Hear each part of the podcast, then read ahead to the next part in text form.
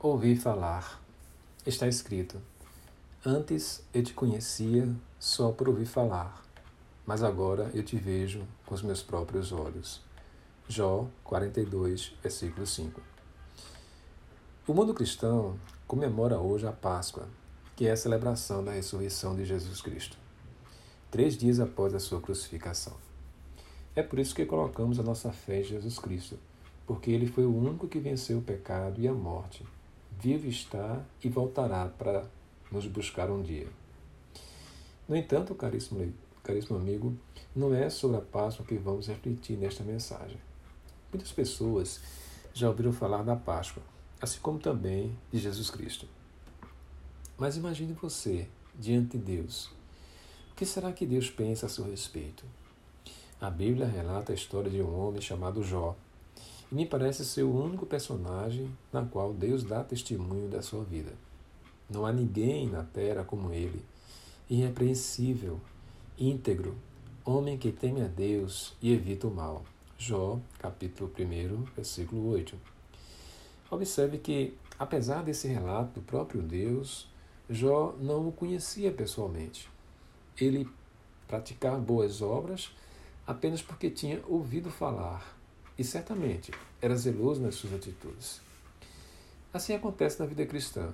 Muitos crentes evangélicos ou de outras denominações conhecem a Deus apenas por ouvir falar e se firmam numa religiosidade rotineira e às vezes nem sabem por que fazem o que fazem.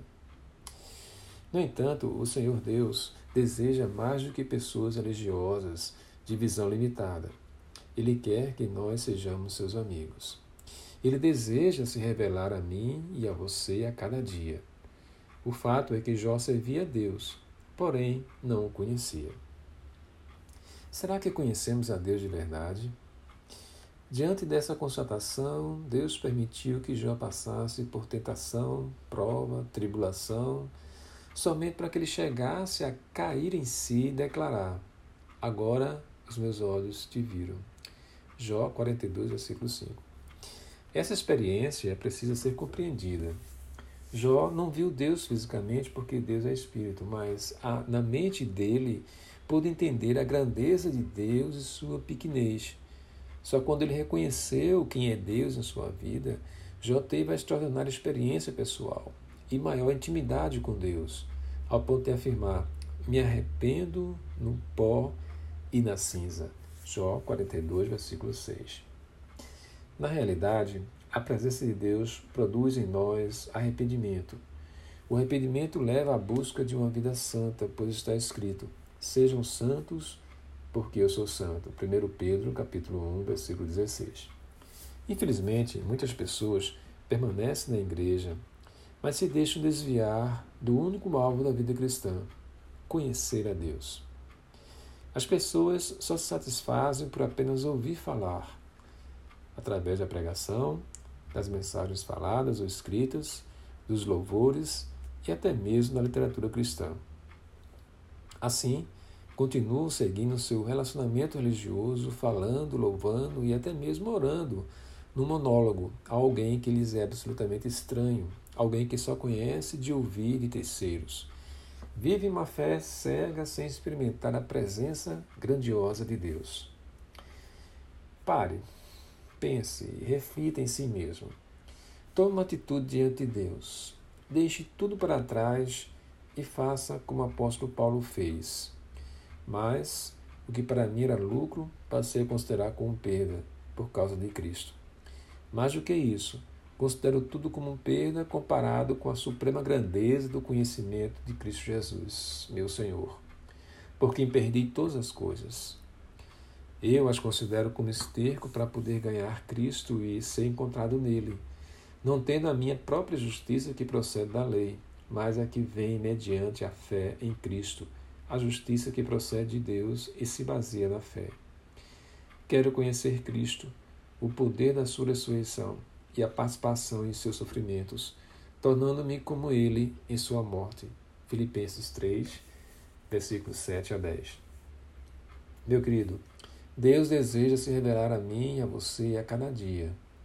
Não devemos esperar a iniciativa de Deus para permitir que passemos pelo sofrimento físico, mental ou espiritual, as aflições da vida cotidiana, para nos voltarmos para Ele arrependidos.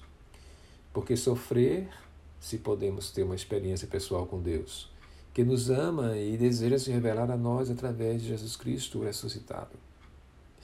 Em Jesus Cristo, que muitos comemoram a sua Páscoa, também só os conhecem por nome, por ouvir falar, mas não o conhecem por fé e verdade, em virtude da falta de uma experiência pessoal com ele.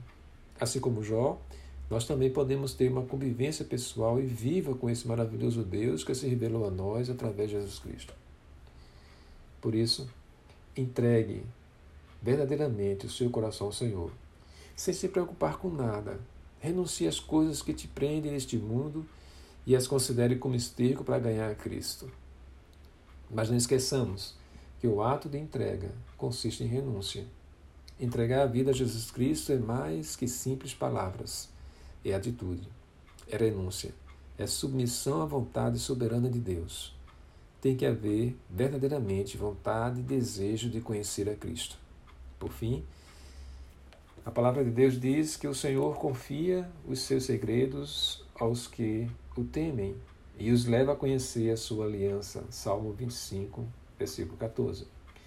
Busque o conhecimento de Deus, não de ouvir falar, mas de vê-lo em sua vida. Lembre-se, Deus é bom e seu amor dura para sempre.